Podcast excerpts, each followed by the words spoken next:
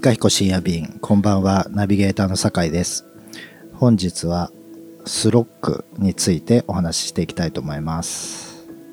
はい、この間の、うん、えーっと聞いた。うんスロック、うんスロックね。あれ、いや知らなくてあの言葉。調べたけど、うん。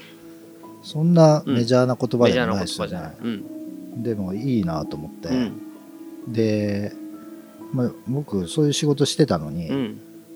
いわゆる地域うん。そう地層創生的な、うんうんでもその界隈でもうん。全然流通してない言葉だったんで、うん。あれ？と思って。て、うん、いいなと思う。いいであれすごいいいですね、スモールでローカルでオープンでコネクティッうんうん。まあいいっていうか、うん。これ豆彦じゃんと思って。ドいやそうなんですですようね、んいやー知らなかったと思う。だからだから知らなかったと思うんだけど調べてもそんなそう。誰が言い始めたかもわかんないうんわからないような言葉ないことはうん。まあちらほら検索すると出てくるけどうん。これなんかで見てああこれこれはいいなっていうかうん。あのいいのはまあスモールでローカルっていうところまではまあ普通なんだよね。そうで。すね、うん、これからはグローバルじゃなくて、うん。えースモールでローカルなんだっていうのはまあ分かんないけどオープンであるっていうことと connected であるっていんんうん前の2つと後ろの2つが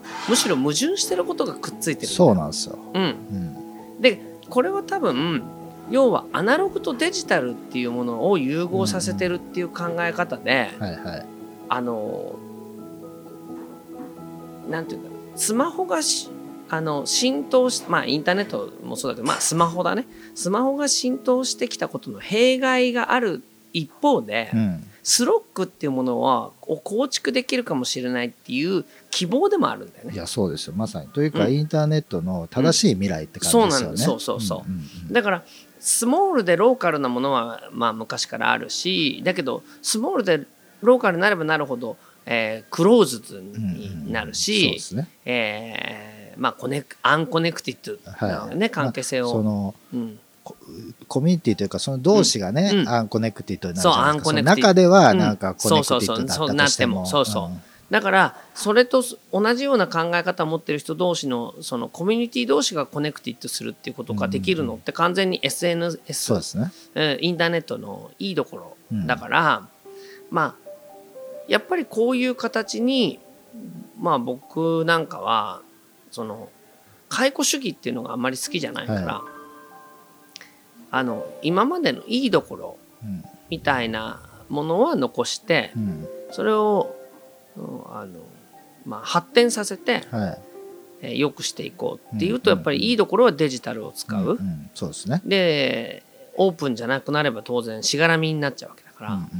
あのそのしがらみみたいなものをなるべくなくしながら、えーオープンで connected にっていうまあ理想論だようんうね、ん。うん。そんなことができるかどうかわかんないけど。うん。うんでもまああのテクノロジー的にはできそうな気がする。そうですね、まあそういうことをうん。ができそうなものはもう揃ってるじゃないですか、だからあとは運用というか、うん。人間のその使い方というか、うん。考え方うん。次第だし、うん。まあ、Google のああいう検索だって、うん最初はあんななんかうん。商売とか抜きにしうて、ん。こう情報をうん。みんなに、うん。開示してねそうそうそう。検索しやすくした方がいいんじゃないか。でまあ、綺麗に整理してね、便利にしようみたいなことだったのが、うん。なんか知らない間に、うん。こうお金払ってたりなんかテクノロジーの力で、うん。こう上上位検索された方が儲かるみたいなうん。ところから、ん。なんか情報のねうんこうランク付けがん。そういうものに影響されたりもしちゃうじゃない、それのいたちごっこみたいになってるんですけど、うん。それはなんかオープンじゃないっていうか、うん。うん。なんか本当はなんかそういう、うん、なんか本来、まあ、SNS もそうですよね、だから最初は何でも、まあ、ブログとかも最初は面白かったと思うんですよ、うん。書いたら知らない人がコメントくれて、うんうんっていうのはだけどいつの間にかコメント欄は荒れるみたいな。広告が入ったりとか、ロボクロールがロしてるロボットが書き込むからもうコメントは大体閉鎖されててみたいな、そういううん。なんかなっちゃうじゃないですか,、か結局まあそういう波になってまあやっぱり人間というか商売というかうん。ビジネスというか、うん。まあそういうのが入ってきた結果なんか、まあ、うまく機能しないけどうん。多分もう技術的には、まあ、できるはずですよね。でできると思う。うんうんうん。だからまあインターネットが教えてくれたことはさあのー結局どんな道具もうん。あのバカが使うとダメってことじゃない。そうなんですよね。結局は。うんうん。だからその運用する側のあのー知性っていう,、いうかものが問われると思うのよね。はい。でまああのなるべくそのスモールでローカルでオープンで connected であるためにはその、まあ、でデジタルとアナログをどうやって融合させていくかっていうことだとは思うんだよ。はい。でもまあ実際コロナみたいなのもこういうふうに今年なんか見ると、はいこんだけいろんな情報がインターネットでいろいろあるのに、はい。その取捨選択ができない人がこんなにいるのかっうんていうことだよね。うん。でそれはもう多すぎて選べませんとかっていうことだけどいやそういうことでもないっていうか、うん。あの 結局今インターネットっていうのがはい。味方なのか敵なのかっていうことってあると思うわけ。はい。インターネットっていうのはあのまあ味方だと思っていたけどて実は敵なんじゃないかうん。って、まあ、だから例えばテレビがダメだけどインターネットこれからはインターネットの時代だからって言ってたのが10年ぐらい前はあったよね、はい。でも今のインターネットって見ると別にテレビ以下じゃないかっていう側面もいいっぱいあるし、あのー全然インターネットって自分あそのあの時言ってたような風には発展してないはい。っていうことはあるよね。はい。だけどやっぱり使いようによっては、うん。あのうまくできるなと思ってて、うん。まあ実際この僕のチャンネルなんかも、はい。あのまあ、コメントはあの選んで載せてるからね俺。そうなんですよ。あ、うん。それね、うん。いつか言おうとしてたんですよ、う。んあのね全員に、うん。あのお気に入りマークとうか、ん、あのコメントとかしないじゃないですか、しない。もうあれがイカさんっぽいなと思って、うん。そうそうそう。だからもうコメントされてたり、うん。あのお気に入りされてること自体が、うん。でこうされるえ選ばれたみたいなうん。感じですよね、うん。このコメントいいよって、え仕方されてるのはまああダメだったなみたいなわかんないけど、うん。だからでそうするとまあやっぱりあのあ視点がいいなと思ってる人にねあいいですねって言ったりするとまあ実際に思ってる言ってるんだけど、そうするとやっぱりどんどんそうあこういう視点で書けばいいんだっていうことになると、そうですね。コメントが読み応えがで出てくるから、はいはいはい。あのまあ、ラジオ聞くのは20分とかかったるいからね面倒くさくてもコメント読むとなんかそのコメントだけで結構な1ヶ月もすると結構な本になるぐらいのはいはい。分量のコメントになるじゃない。うんうんでまあもちろんそうなれば特定の人たちしか書かなくなってくるっていうのはあるよ。書きにくいからね、ヤッホーとか。ないですけどね、今のところ、うんいないけど。でもまあいいっすねみたいなことだけ書くっていうようなことではないから、は多くの人が参加するっていうことではないけどでも本来のインターネットってやっぱそういう側面があったと思うわけ。うんうんうんうん。もちろん多くの人たちにあのオープンであるっていうことはインターネットの良さだけど、うん。だからって誰でも何でも何書いてもいいんだ。これがオープンなんだってことではないと思うのね。うんうんうんオープンっていうのはやっぱりそのなんていうかな。僕の解釈では誰でも参加できますよっていうのがオープンって意味ではなくて、はいはい心がオープンっていう感じだ、はいはいなんか心情が吐露できるっていうか、うんうんうんうん。こんなことってあんまりよそじゃ言えないことだけど、うん。ここだから、えー私を解放して言いますけどっていう意味のオープンっていうのってあると思うんですよね。はい。なんかこのやっぱり数をあの気にしてる人たちっていうとそのオープンってとにかくたくさんの人に見てもらったらそれだけ支持されてるんだっうんうん物を売るっていうのはそういうところがあるから、い、いものだったらたくさんの人に支持されるはずだ。うん。だからいくらあのいいって言っても支持されて数が支持されてなかったらそれはあんまり良くないものなんだっていう価値観に洗脳されてるじゃない。はい。でも僕の中のそのオープンっていうのはそのもちろん誰でもは入れる。あのす来るもの拒まず去るもの追わずっていうんうんううん。しがらみないっていう意味合いもあるけど、はいなるべくその気持ちが吐露できるっていうようなところの話がいいと思うわけよ。だからまあこのラジオにしたってうんはい。あの最初の数回は名を伏せてたけど、まあなね？名前は出てたけど、まあ名前ですけど。でもやっぱあるところでオープンなはいはい。なんかそのトロっていう回があってね。はいはいはいやっぱりあれがあってみんながあこういう人だったんだっていうところからうんうん信用するっていうところってあると思うんだよね。はいはい。まあそうですね、うん、じゃなかったらお前誰だよ上から随分なんか物言う言ってるけど お前一体誰なんだよ。まあその辺はね、う井川さんが起用する人だからっていう、まあ信頼感でね、うん、いやいや喋れてたとは思うけど。でもやっぱりそれはねあのあこういう何か何かを抱えたものをはい。持ちながらも、いこうやってるっていうところにシンパシーをみんな感じてんだと思うよ。まあ、そのオープンに関しては、そうですね。あのーまあ心が開かれてるというのもあるけど、うん。まああのよちまるのコメントとかうん。に関しては、なんかこう開いていい場所だっていうことが、まあ、うん。伝わってるなっていううん。感じはするというか、でそれがそうまた明けすけじゃないそうですね。っていうところじゃない？だからそれがなんて言うんだろう？ここでもよく言ってるけどもうのれんが出てりゃ分かんだろっていうのと一緒であのいつものって言える気軽さと、あの最後は丁寧にして帰るうん。うん綺麗にして帰るっていう、そのパブリックと、そのまあプライベートの境界線をそのこう行ったり来たりするっていうことが遊びなんだっていうことだよね。うん。その遊びっていうものが全部このなんかこうただ受け身になっちゃってるとかいうようなことではなくて自分の中でちょっとやりすぎたかなと思ったりはいはい。ちょっと引いてみたりっていうその辺の塩梅が遊びなんだっていうところをまあこのインターネットを使ってはい。やりたいなと思ってるわけよ。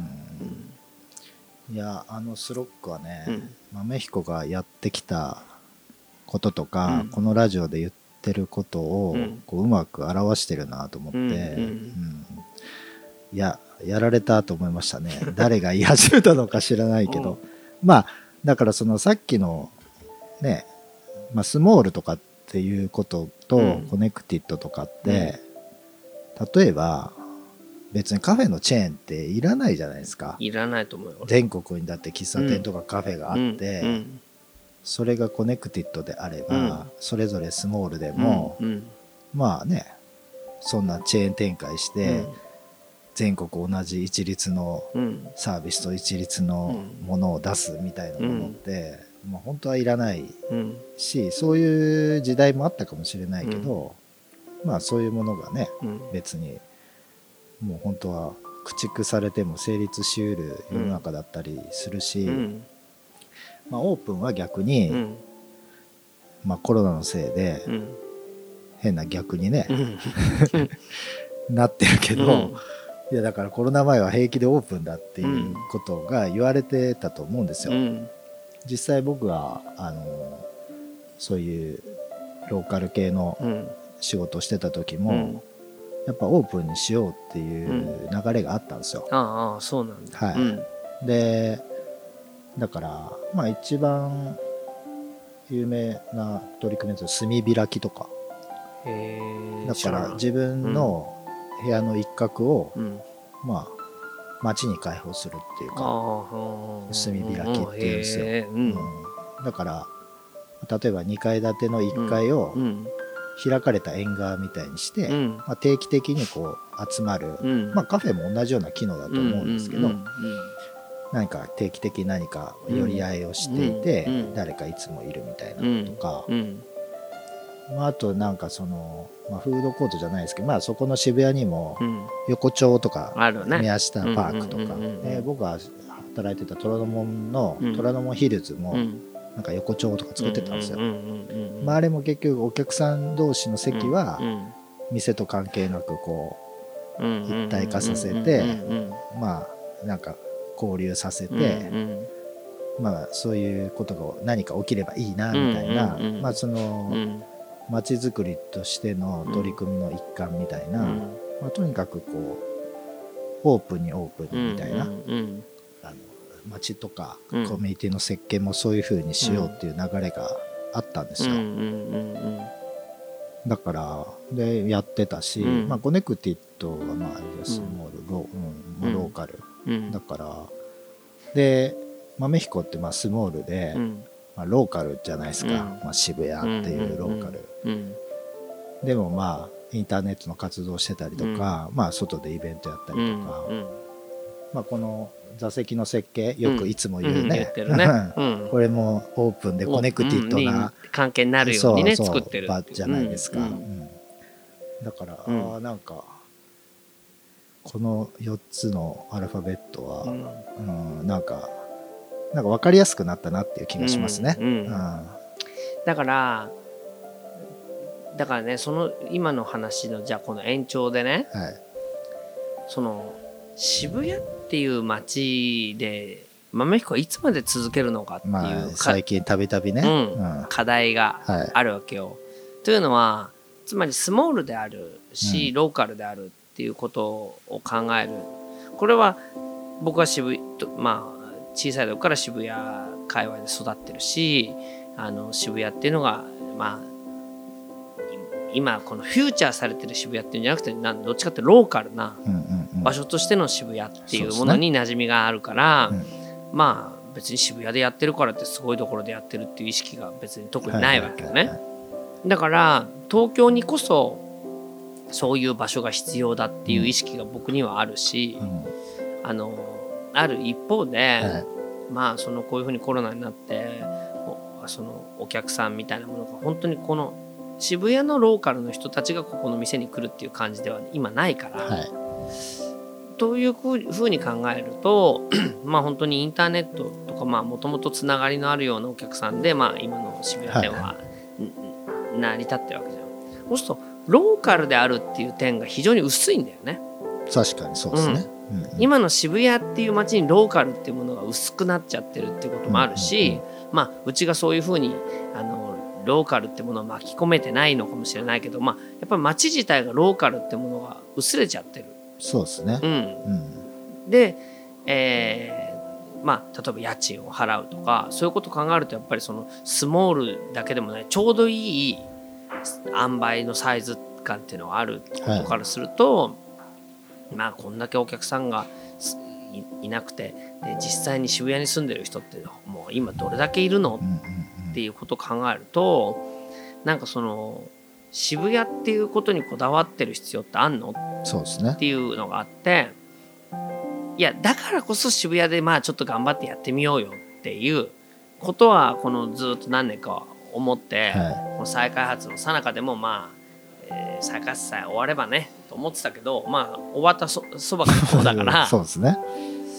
そうするとやっぱりそのインターネットも含めたこと考えればスモールでローカルっていうのが僕たちにとってのスモールローカルってうんうんどこなんだろうはい。もしかしたら渋谷っていう街のもうちょっと小さな店を構えることがスモールローカルなのかもしれないし、うんでもなんか雑居ビルの8階とかだとなんかオープンな感じもしないから、はいはい。まあなるべく本当は路面店とかが良くてとかっていうふうに思っていて、あのーだから僕たちのスモールとローカルうん。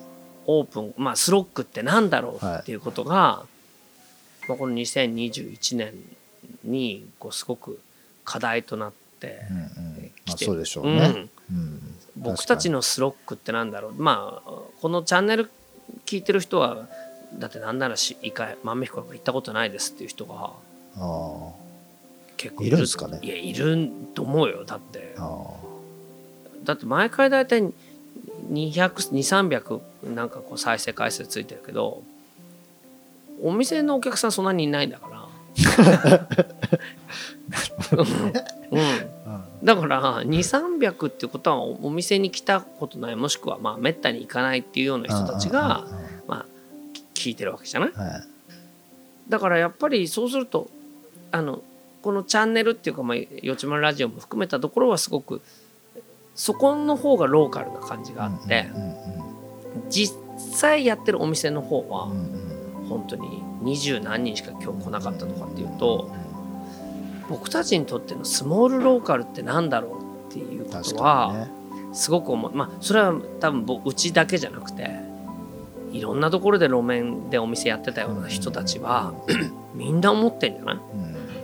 俺たちはなんか街に帰依してきたと思って、そうですね。うん、うん。街に、まあ、貢献とまでは言わないけどうん。僕たお俺たちが店をやってるこそれが街の景色だと思ってうん。いう自負があったのにう、ん。なんだよこれっていう俺たちいらねえのかよっっていうふうに思っている人たちはいっぱいいる気がするよね。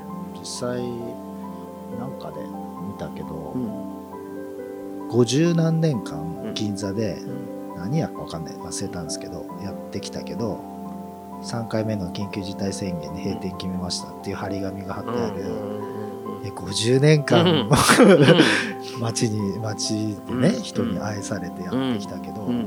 まあ一瞬でね。いやそう思うよ。とかね。うんまあ最近うちの家の近くでもそうですね何十年だろう、まあ、やってたけど、うん。なんか閉めますってなんかすごい10行ぐらい書いてある。ね浅草なんかはそういうのあるじゃない。そうそうそう書いてあって、うん。閉める。でそういうのを見るとまあ前母さんも言ってたけど、うん。なんか昔よくお世話になりましたとか、うん。なんか閉めるのは残念ですってショックですって言うけど、もううん言ってないでしょ最近っていう話じゃないですか、結局、まあまあそれも重要なうん。街の歴史としてね小さい頃よく行ってたとか、うん。親に連れて行かれたとかもあるけど、うん。まあでも結局もし豆彦がうん。渋谷閉店したら、その同じ扱いされると思うんですよ。いやだと思うよ。伝説のカフェが閉店とかね、なんか渋谷新聞とかに書かれたりしてね。えーだと思う。だからだけどなんて言うんだろう。だから僕らはローカルっていう言葉はこの最初のスモールローカルっていうのはまあその、えーとインターネットとは違ううん、実際にある、そうですね。うん、本当にあのリアルなうん。世界観っていうものでスモールとローカルっていうのは大事だっていう気がはい。しているし、オープンと connected の方はあのインターネットの世界っていうような感じじゃない。だからインターネットのなんていうんだろうい今は逆ちょっと逆転しててうん、インターネットのこの、まあ、チャンネルなり発信なりの方がなんかこうちょっと熱くて、そうなんですよね。うん、うん豆彦そのものがいまいち元気がないからね。これってどうなのかと思うわけ確かに。だから経営だけ考えたらじゃあ店全部閉めてみんなでチャンネルの方うんに移行した方はいがはい。でそこでなんかじゃあ今日このコーヒー買いたい人って言った方が全然いいじゃんみたいなことになるけどそうじゃない。だから言った時にやっぱりこのこの渋谷って街に、えーだからね俺も思うよ。だからお前年いくつ？45 5でしょ、はい。で俺も今年48じゃない。だからもうこのぐらいの年になってくると なんかこう蓄積できないことをなんかやりたくなくなってきてるまあわかります。なんか。うなんかやってみるかっていう気持ちはあるけど残りあともう一回やって15年で60じはい。そうすると、まあ、何やったって時間かかると思うと、はい。まあここでもうちょっと頑張って渋谷であ60までやる。はい。60まあそれ以降誰かがやったっていいんだけど、はい。まあ、あと15年をどこでやるかっていう時に、うんうん。こうずっとこう根ざしてやれる場所っていうのがだからその50年や銀座でやってた人はまあなんていうんだろう。30年ぐらいはやっぱし銀座の街の成長とともに、あそうですね。うんうんうん。やれて良かったんだと思うよ。うんもうあのーだけど衰退していく街のはい。は い中で僕らはどういうふうにしてこの今の危機を乗り越えていくかっていうのはね、うんまあやっぱり哲学が出るよね。出ますね。うん。うんだからスロックであるってことも僕らの哲学としては間違いないことだから、うんうんうん。だけどじゃあスモールとローカルっていうのは何なのか、そうなんですよね。うん。それがね、うん。僕は多分そのねスモールとローカル豆彦の、うん。スモールとローカルをうん。なんか結構しつこく伝えてるうん。つもりな気がするんですよ。うんこうまあラジオね、うん。聞いてくれてる人いっぱいいるし、うん。なんかこうヒカヒコの活動とか、うん。うん。豆彦以外のイベントとかあっても、いやまず店に答えがあるんだっていう話を繰り返し、なんか手を変え品を変えね、まあ、そのいやそれはなんかやっぱりこうお店の以外のこうね劇とか、うん。ああいうのって派手なうん。映画とかね、うんう。んうんそライブとか、ね。カフェがそういうのやってるって派手じゃないですか、うんうんうんそっちうがそこは答えじゃないから、ね、そうなんですよ、うん。そっちにがこう注それはヒントだからね。されがちなそうなんですよ、でねここにあるんですよ、うん。店に、うん。それがねなかなか伝わんないうん。ないなって思ってるうん。ところなんですよね、そうだよね。だから、店っていうかこうまあ実際にやってるお店みたいなものはやっぱり残すことは決まってるんだけど、うん。この渋谷っていう街のこの最中でうん。何かこのローカル感がもうちょっと感じればねうん。俺もあれなんだけどまあまあだよね。だからやっぱみんなこう締める人たちの気持ちはわかるよ、そうですね、うん、だってこういう最中でもやあの流行ってる店がないわけじゃないじゃないまあそうですね。でもそれがローカルに受けてるから流行ってるっていう感じじゃない店が,、そうですね。が多いじゃない。わかります、うん。うんうんうんそうするとなんかそそっちに変えればはい。なんかちょっとこの前なんだっけな新橋かなんかではい。すごく人気の立ち食い寿司があるらしくてほでそれは通常だと銀座かどっかもうちょっといいところでやってるんだけど、はい。多分そっちの方は全然お客来ないからそのネタをほぼ同じようなネタを、うんうん。まあ、立ち食いだから安はいくはいはい。してるなほからすごく行列ができてて、どはいはい。まあ儲かってるかどうかまでは知らないけど、まあ、来てると。でこれこそがコロナ以降の なるほど。ねああのお店のあり方ですねはい。みたいなことの紹介されてたけど、はいそういうことなのかって思うわけよ。いうことじゃないですよね。うん。うんうんうん。なんかこのコロナのことでますますコストパフォーマンスのいい店だけが生き残りますみたいな論調はいになるって、もう何？これからまたさらにみんなで疲弊戦っていうか、そうね。さらに少ない椅子取りゲームみたいなことをやるっていうようなことなの？って思うじゃない。ん。だからまあコロナも含めて景気もさらにどうせ悪くなるだろうから今より安い店うん。みたいなことになるっていうことなんだけど、うん。やっぱり、まあ、この町にこういう店があってよかったとかまあまあ町じゃないにしてもこの場所にあってよかったっていうものは何なのかってことを考えるとさはいまあそうなんだよ。このインターネットのラジオだろうがなんだとかって実際の、ま、店そのものにうんそういうものが宿ると思ってやってるわけで,、はいでそれがいくら僕がそういうふうに思ってたって実際にお店がそうやってやってるのにはその周りにそれを汲み取ったスタッフがいてうん。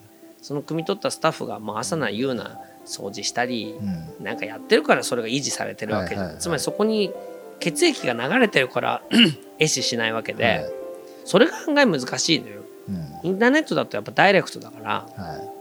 僕が言ってる言葉がそのまま伝わってうん。あのあまあ井川さんってこんな人ねっていうふうに思ってくれるけどお店をやるっていうのはなんていうのそれをこう具体具現化して、うんうんつ常に鮮度よく維持するっていうのは結構大変だからね。うんまあ作品であり表現ですよね。う。んうんでそれをやっぱりえその、えーこうなんていうかまあ誤解も含めてお店って成り立つわけだから、スタッフが誤解してたり、客も誤解してたりしながらでもそのはい。誤解も含めて味なんだっていうことを計算する、だからあのーそれこそ日本庭園じゃないけど、はいもう葉っぱが落ちることも計算して庭の設計をしてるっていうのであって葉っぱ落ちてもらったら困るんだよっていう作り方じゃないわけじゃんはい。もう葉っぱがむしろ落ちて池の上に浮かぶことまで想定して作ってるっていう。むしろ落ちてくれないと。落ちてくれないと。そうだよね、はい。だからそういう風な感じで作ってるところあるからうんなんかそれがこう、まあ、伝わってないっていうんじゃないけどね。まあなんて言って外で歩くなそういうとこ行くなっていう風にうんうんうんうんプロパガンダされて多くの人たちはまあ良識あるだろうから、まあ、行かないとするとさうん。あのどうすんのっていう。うん。だから例えて言ったら僕らにとってはその葉っぱが落ちることも想定するそのもみじそのものはお客さんなわけじゃない。うんうん確かに。だからテレビや新聞でもみじに、えーこういう事態ですから葉っぱとかを落とさないように。ね？風とか吹かないように。っていうふうにしててさ 庭園にならないそうですねんだよね。うん。だから、うんそれってどうなのかなっていうふうに思うよね。うん